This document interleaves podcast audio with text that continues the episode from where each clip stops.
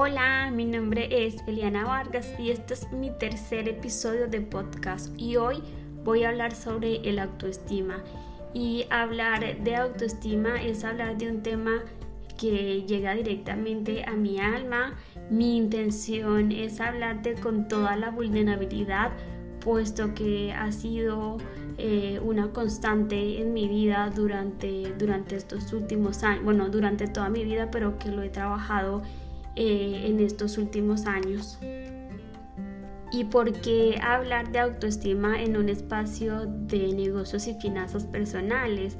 Pues porque considero que ese lado del ser eh, es el que te va a dar el soporte, el que te va a dar esa...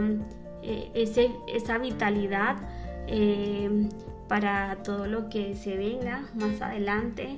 Entonces es, importantísimo, aparte pues porque a mí me ha funcionado, eh, el, trabajar mi autoestima me ha funcionado un montón y pues de hecho practico mucho la filosofía ser, hacer y tener. Voy a, voy a hablar más adelante sobre esta filosofía, lo que sí quería era como eh, traer el orden, porque pues eh, es importante primero ese ser. Y para continuar, yo me atrevería a decir que eh, uno de los causantes y, lo que ha detonado mis aprendizajes y mis enseñanzas dolorosas eh, ha sido el autoestima. Todo esto se ha desencadenado por mi falta de autoestima. Y pues eh, es que en aquellos momentos estaba súper negada a, aprender de las cosas.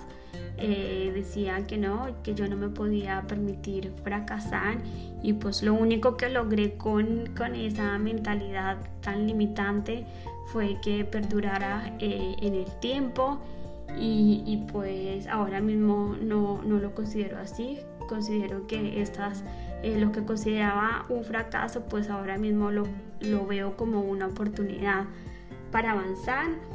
Y, pues eso por mi falta de autoestima porque eh, me sentía muy frustrada.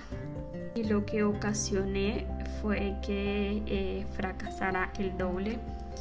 Por otro lado, pues hablo de autoestima en este espacio porque es evidente que cuando tú estás haciendo un negocio, uno de los eh, motivos es por el beneficio económico, eso es indudable.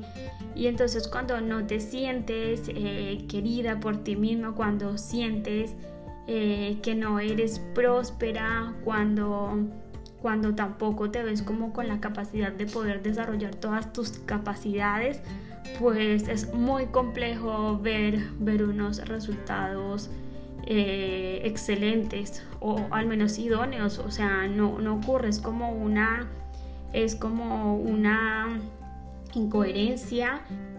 Y por último decir que me siento súper agradecida por eh, conmigo misma eh, por estar trabajando mi autoestima y, pues eh, los resultados están siendo otros y pues esto para mí está siendo definitivamente súper transformador.